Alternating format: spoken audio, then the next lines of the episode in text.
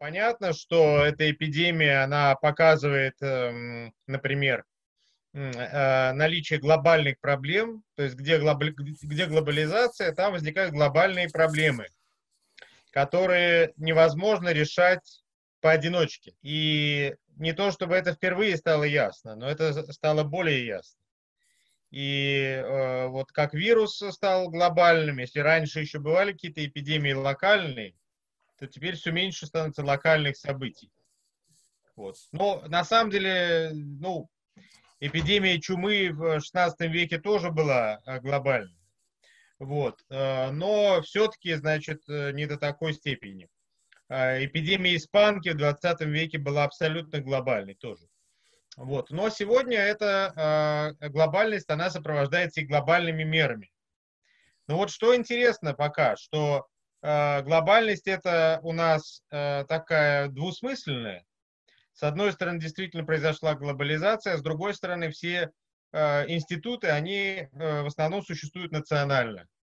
И в, существуют в рамках национальных суверенитетов, даже в Евросоюзе мы видим, их никто, в общем-то, не отменял. Вот это любопытно, как разворачивается в эту эпидемию. То есть с одной стороны, глобальные усилия, а с другой стороны, осуществляющиеся по нациям. И э, насколько это эффективно? Э, ну вот посмотрим после эпидемии. Э, может быть, в этом есть парадоксальная такая эффективность, что, в общем-то, все делают то же самое, но с другим ритмом, вот. А, это а, для каких-то стран, может быть, действительно, как Россия, будем надеяться, и сыграет позитивную роль. Но вот, например, а, Италия и Соединенные Штаты Америки, они, конечно, проиграли от этого. Если бы было глобальное правительство, и, естественно, в этом глобальном правительстве Китай бы играл огромную роль, как одно из ведущих государств, я думаю, что все эти решения и планы были приняты раньше, Италия бы не успела так пострадать. Но я уж не говорю о Соединенных Штатах Америки, которые, конечно, ну, всем это понятно, давно являются абсолютно дисфункциональным государством, вот, и совмещают вот это имперское лидерство с, ну, вот, с таким полным хаосом. И это, к сожалению, вот здесь в эту эпидемию пока, э, было показано. То есть, опять же, вот глобализация, она нарастает, но будет ли она проходить в дальнейшем под руководством Соединенных Штатов Америки, вот что эта эпидемия показала, к сожалению, там, при всех наших симпатиях э, к Соединенным Штатам Америки, Китай выглядит здорово, а они выглядят не здорово пока что. Будем надеяться, что они как-то соберутся. В Италии, вот видите, там другие проблемы, хотя тоже связаны с неолиберализмом. Немножко по-другому, но тоже с неолиберализмом. То есть, конечно, помимо прочего, это банкротство неолиберализма, вся эта история. Ну, он, в принципе, уже давно, так сказать, шел туда, куда он идет. Но сегодня мы видим вот его полное банкротство.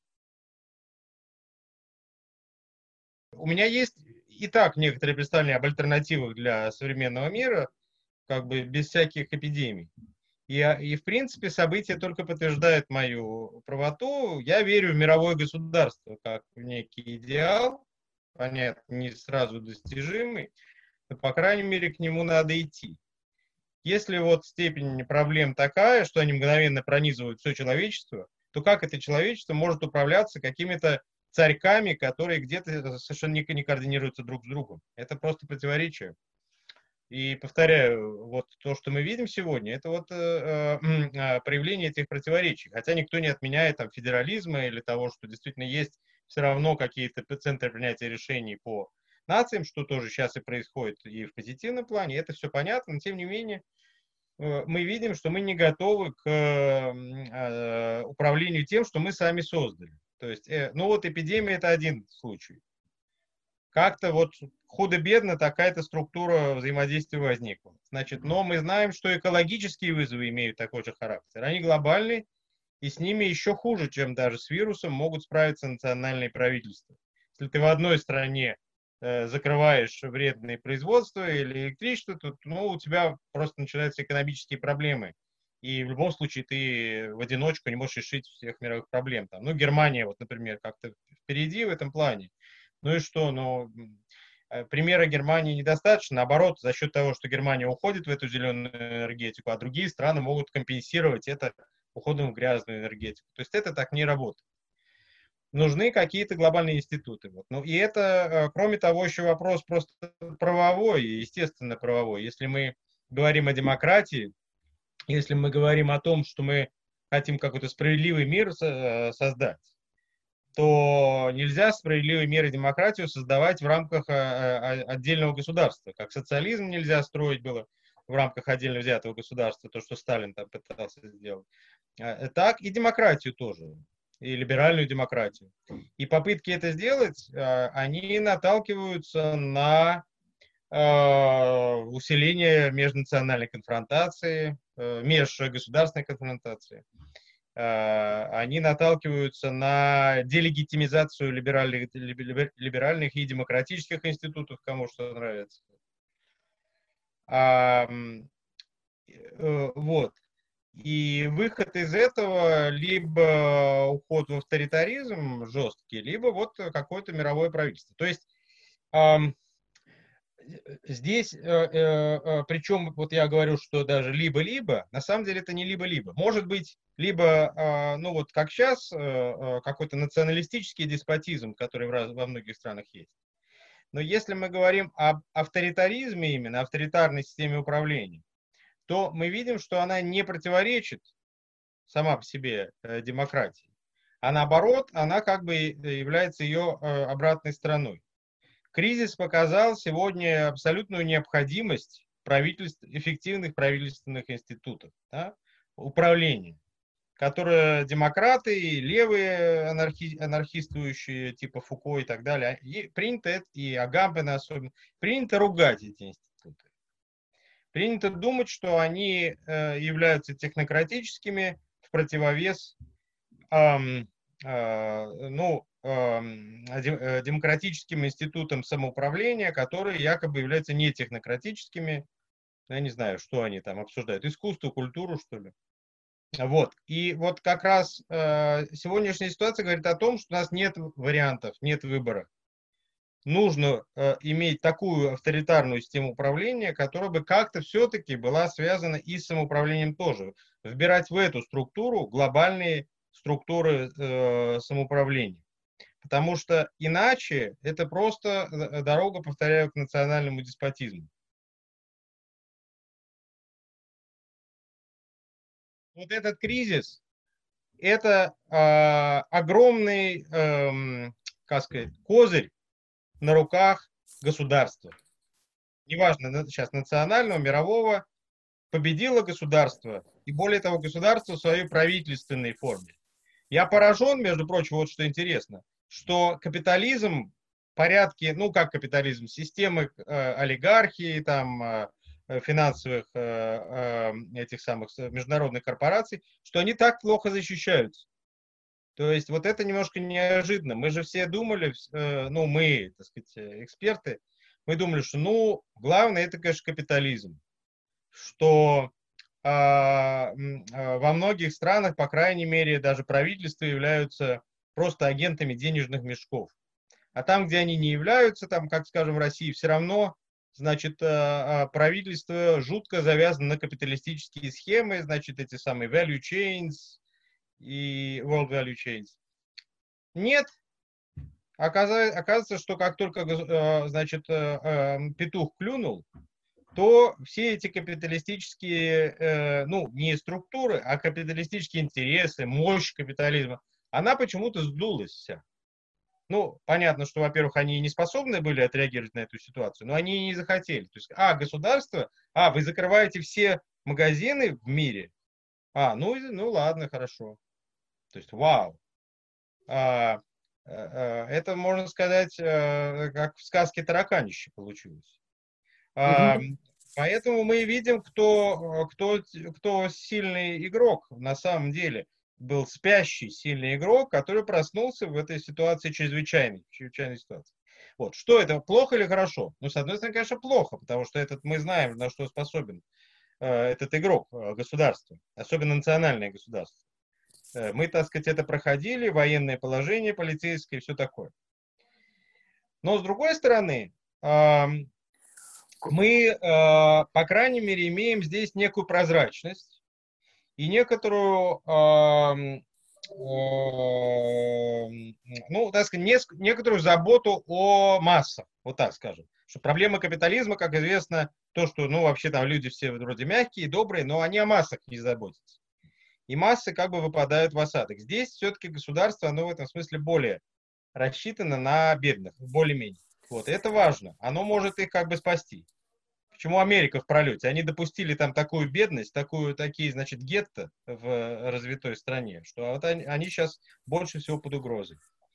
Вот. И э, поэтому ничего уж такого страшного нет, то, что государство побеждает, но надо теперь как бы это государство делать человеческим. Слава богу, для этого ресурсы у нас есть, э, интеллектуальные, по крайней мере, есть естественное право, есть вековые традиции политической теории, Э, есть законы какие-то, ну вот, значит, с этим надо работать. То есть я лично, как, а, в общем-то, человек более такой критичный и трезвый в отношении современного порядка, я, в принципе, рад тому, что государство выходит на первый план. Я считаю, что а, при всех его понятных значит, опасностях и издержках, это э, структура, которая, ну, она и так существует, а так хотя бы мы ее видим, и мы можем с ней работать.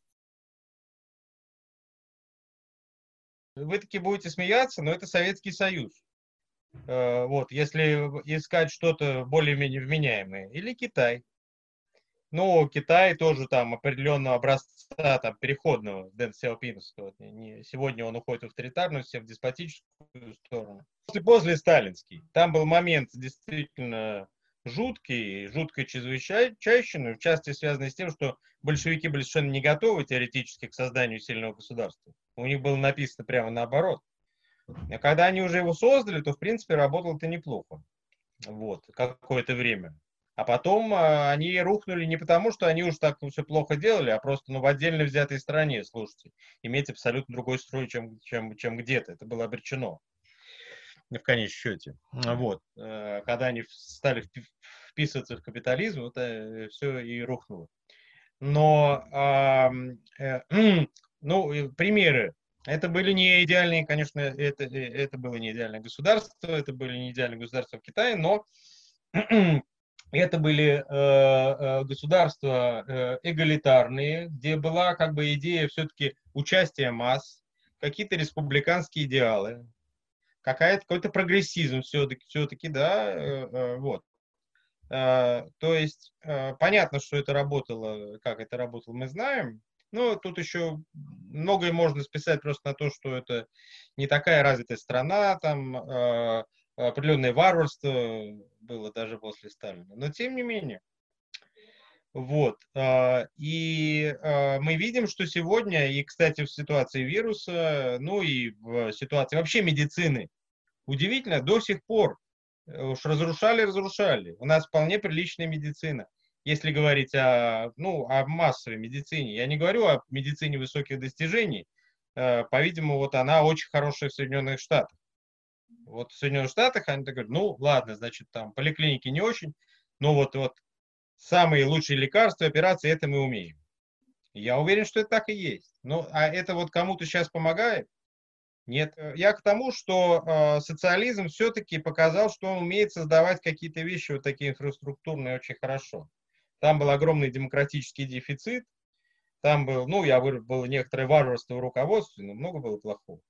Но тем не менее, вот эту модель социалистическую, с ней можно работать. И мы видим, что сегодня это на повестке дня на Западе, особенно возвращаясь к Соединенным Штатам Америки. Потому что вот они зашли настолько далеко в одну сторону, что сегодня на уровне программ, на уровне интеллигенции, мы знаем, что на выборах в Соединенных Штатах э, социализм это теперь легитимный вопрос, и э, э, он очень активно обсуждается среди интеллектуалов. Вот. То есть э, социализм будет, э, вот опять же, в, силу, в части силы эпидемии, социализм будет темой книг и темой конференций в ближайшие 10 лет. Вот это я вам обещаю. Ну, он уже был, но э, будет волна, э, волна интереса. Кстати, вот э, социал-демократические партии э, в Европе, они, с одной стороны, социалистические, с другой стороны, они стыдливо обычно обходят вопросом, э, вопрос о том, что такое социализм. Ну, как максимум, они говорят, ну вот социализм это вот и есть то, что вот сейчас. Вот. А, и, как известно, все отказались от коммунистической программы. Но вот сейчас вопрос как раз, я думаю, вернется. И даже социал-демократические партии тоже вернутся к обсуждению того, есть ли у нас какая-то утопия, какая-то альтернатива и так далее. Хотя Э, мы в России знаем тоже издержки, тут мы можем предложить свой какой-то взгляд все-таки опытный. Я, например, конечно, сторонник социал-демократии, именно, то есть какого-то гуманизации подобного рода институтов. Но без этих институтов просто сейчас нельзя. Это еще одно столкновение человека с природой. И эм, Э, это еще один аргумент в пользу того, чтобы эти отношения как-то выстраивать каким-то разумным образом. А, вот. И, как я уже сказал, да, глобальная степень, глобальный статус экологических проблем не позволяет решать их в рамках национальных суверенитетов. Вот. По крайней мере, так, как они сегодня существуют. Значит, это все надо будет переосмыслить, повторяю, ну, я надеюсь, в пользу какого-то каких-то идей глобального федерализма. Вот. Но другое дело, что что значит экология? А, в эту тему, как мы с вами знаем, а, входит э, очень много таких э, идеологических каких-то и э, я бы сказал, мораль, моральных, моральных в плохом смысле моментов, которые не очень уместны. А, а, а, то есть в каком-то смысле этот кризис, вот если смотреть на э, историю как судьбу определенную, последовательность интересных событий, вот это интересное событие, которое как бы высвечивает нам экологическую проблематику с точностью да, да, да наоборот. Как пошутил, значит, один э, э, известный петербургский поэт такой есть, Роман Осминкин. Он говорит, ну, э, значит, э, э, поздравляю всех с закатом антропоцена. Вот. Ну, да, можно добавить, что он не успел еще даже толком зайти и уже закончился. Вот. Ну, это не совсем так, но действительно, ну, слушатели знают, наверное, да, что такое антропоцен. Это геологическая эпоха, как предполагается, где человек все, эм, ну, очень многое контролирует, где человек воздействует на э, макроструктуру Земли принципиальным образом, планетарный как бы эффект производит. Но он, конечно, производит. Но от чего он гибнет? Он гибнет от столкновений с дикими животными. То есть тут, казалось бы, событие скорее подтверждает более старую логику, что человек Э, завоевывает природу, природа дает ему сдачи. Но тут как бы может два вывода, вывода делать, что мы э, природу не дозавоевали, ее надо просто цивилизовать, диких животных всех привить, я не говорю убить, повесить чипы, как бы Евросоюз поступил. В Евросоюзе вот бы не возник новый вирус, что там все животные чипированы. Уже каждое животное, э, даже дикое, уже э, оно в специальном списочке есть. Вот. То есть они там в Китае просто не доработали. У всех есть какие-то животные, и люди их едят. В этом ничего такого нет. Э, тут просто они не, это какие-то практики нерегулируемые явно. И поэтому у них вирус. Вот. То есть эм, я не призываю к этому еще раз. Я за экологию. Но с другой стороны, вот то, что происходит, оно прямо в другую сторону указывает. Что экология экологии, давайте уже всех привьем. И посчитаем. Леса не, э, хорошо, леса не будем сводить, но давайте на каждое дерево повесим специальный штрих-код. Mm. Вот. Опять же, нас всегда это пугало. Мы читали Хайдегера, и говорили, что технология, значит, нас всех э, подавляет, погубит и так далее. Слушайте, ну альтернатива какая? А, альтернатива вот, вот какой-то по наитию, что ли, жить?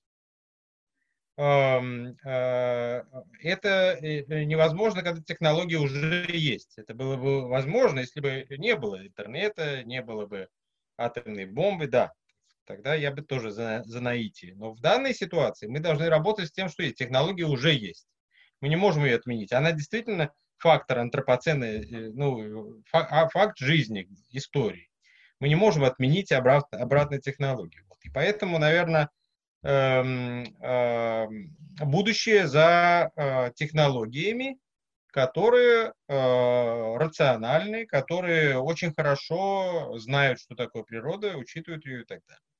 Вот. Ну, тут я ничего революционного не говорю. В принципе, сторонники Green New Deal, там вот э, э, э, некая разумная часть энвайронменталистов, она с этим согласна. Просто я, я единственное говорю, что эм, э, вот этот как бы э, тон э, э, самообвинений человека в том, что он там разрушает природу, мне кажется, ну, он, он носит скорее такой э, идеологический характер. Если мы имеем модель вот такого имперского делегирования, э, такого, э, э, ну, типа как император посылает проконсула куда-нибудь, ну, это, это вариант, это интересный вариант. Если мы имеем вариант какой-то региональной самостоятельности, тоже интересный вариант. Если мы имеем вариант с жесткой иерархией, э, вертикалью власти, где президент внесет ответственность за все, что происходит, это тоже вариант. В настоящее время мы имеем политику по наитию, где сегодня один порядок, завтра другой, и никто ничего не понимает. Вот. То есть, при всем уважении так сказать, к существующим властям, Э, и даже иногда у них наитие это правильные бывают. Иногда что-то у них происходит. Но нельзя вот так по интуиции постоянно э, править страной. У меня вот это, давайте забудем о демократии, вот либерализме, если вот это вынести за скобки, у меня, как у философа, замечание такое. Невозможно 30 лет править, править страной по интуиции. Давайте подумаем, разберемся, какой-то выработаем все-таки порядок. Вот. И в данной ситуации, ну, наверное, разумно, да, давать самостоятельно. Ее с самого начала надо было давать. Вообще управлять в одиночку э, такой огромной страной, э, это, ну, неправильно, это невозможно. Это, этого и не происходит. Просто это некоторая видимость, а происходит что-то совсем другое, чего ты не понимаешь. Обнуление ведь, э, оно, да, это как раз такой, как бы, пока легальный момент, там идея была в том у Владимира Владимировича, чтобы опять подвесить, чтобы мы не знали, что будет, кто будет. Чтобы мы до последнего как бы боялись или надеялись. И вот это вот такая игра. Поэтому так все и будет. Э, так все и будет. Я думаю, что э, в целом вся эта ситуация, естественно, толкает нас к созданию авторитарного государства, более авторитарного. Как я уже сказал, я в этом самом по себе факте ничего уж такого плохого не вижу. А, но оно в то же время, а, а, эта ситуация толкает нас к большей глобальной интеграции и координации. И вот в этом как раз есть плюсы для России. Что часть проблем России, мы с вами это прекрасно понимаем, не потому, что кто-то плохой, а потому, что просто ну, не сработались Россия с остальным миром по ряду причин. И, и с обеих сторон. Поэтому если сейчас будет больше глобальной интеграции, то это шанс на некоторую либерализацию и гуманизацию обстановки, в общем-то, и в стране тоже.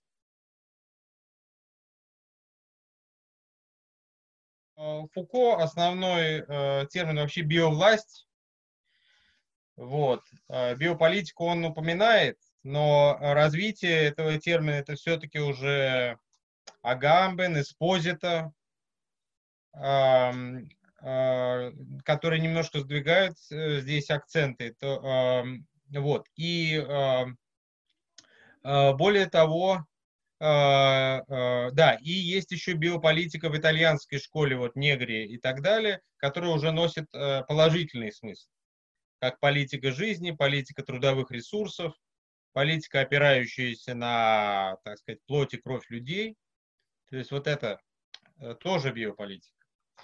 А, есть биовласть, грубо говоря, а, которая а, э, понимается как-то репрессивный, так сказать, репрессивный аппарат э, государства и правительства, и есть биополитика в хорошем смысле, которая борется со всем этим и которая ну, усиливает, если хотите, какой-то жизненный тонус за счет демократии.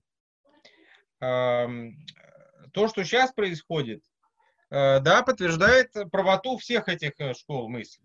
Что да, забота о жизни, она центральна для современного правительства и государства. Вот.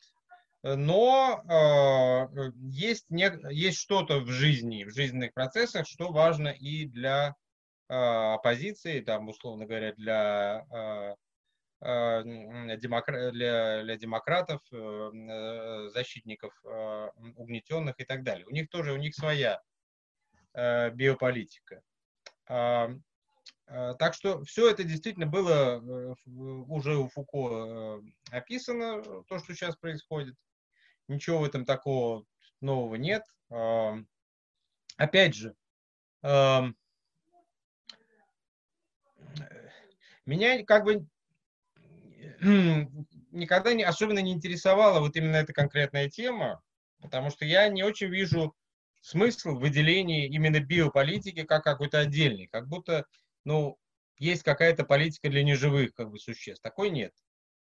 То есть Э, является ли э, политика такого рода плохой, потому что она заботится только о каком-то базовом выживании, вот это вот, да?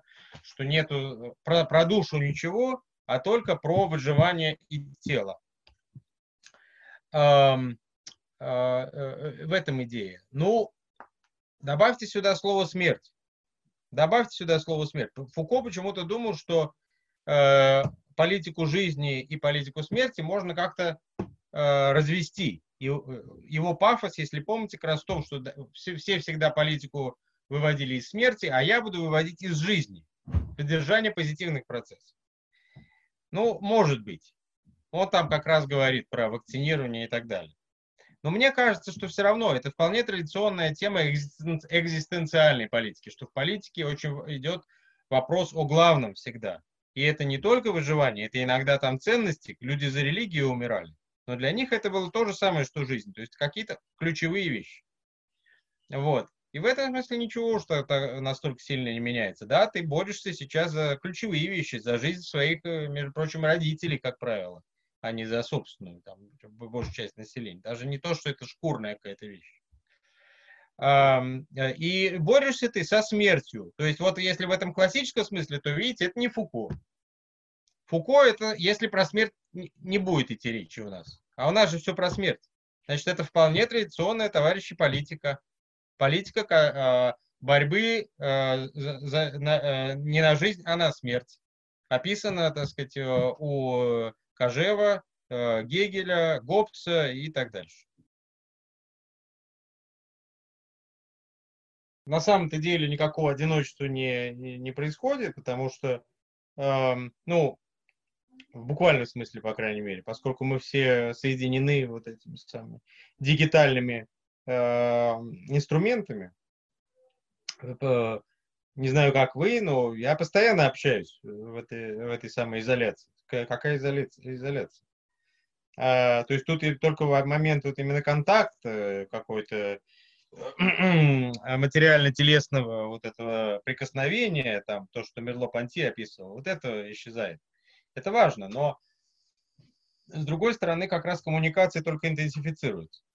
И это, кстати, э, у меня есть книга про одиночество вообще. Э, в какой-то момент мне было это интересно, потому что э, кажется, что одиночество это действительно уход, уход в, атомизацию, в эгоизм, но на самом деле настоящее одиночество это, ну, целая традиция есть про это, это наоборот, это раскрытие миру. Это опыт того, что ты наконец открываешь целому миру. Это ровно то, что с нами сейчас происходит. Ну, не все в одиночестве, там, не знаю, как вы, там, у меня семья. Вопрос об этом, не у всех, не у всех этот вопрос стоит. Но тенденция, да, тенденция есть. И одиночество – это вот всегда огромная такая открытость, раскрытость информации, раскрытость миру, беззащитность, всякие экзистенциальные вопросы э, возникают. Э, вот данный кризис, э, он усилил вот это фундаментальное одиночество современного человека который не, не, неразрывно связан как с глобализацией. Но это, с другой стороны, медицинский факт. То есть просто так есть. А, тенденция к одиночеству означает а, а, превращение человека в глубоко социализированное, но именно макросоциальное существо.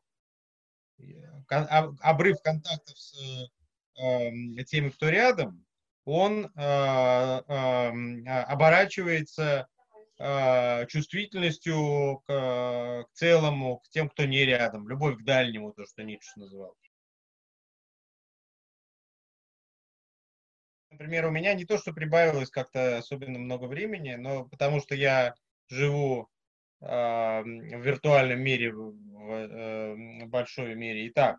Понимаю, что люди, которые работали а, а, как бы ногами и руками, вот э, у них свободное время высвободилось. Э, э, но, естественно, посоветовать надо, наконец-то, так сказать, заняться собой, почитать какие-то книжки, использовать этот момент для, грубо говоря, заботы о душе. То есть то, что если все пройдет у вас благополучно, то Вообще-то это удачный момент, да, такая какая-то пауза, задуматься, разобраться, что происходит. Вот, э, суббота такая растянувшаяся.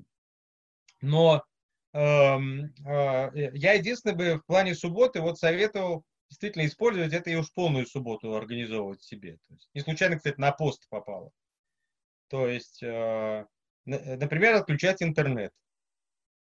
Я сам вот не, всегда это делаю, но мне кажется, что если все это вот так пойдет, то обязательно нужно делать разгрузочные дни и вообще не смотреть интернет. А потому что, ну, вы понимаете, сейчас это, э, средства массовой информации, конечно, ну, у них природа такая, но они раскручивают панику, они создают какое-то пространство вот такого триллера вокруг нас, который при этом дико интересно смотреть, поэтому не отключиться. Не только тревожно, но еще и интересно. Очень интересное время.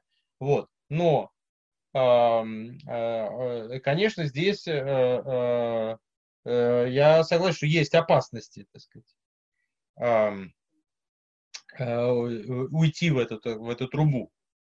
Поэтому, да, отключайте интернет, бегайте, прыгайте, не знаю, там, готовкой, вот, кстати, можно заняться, пока еще продукты в магазинах есть.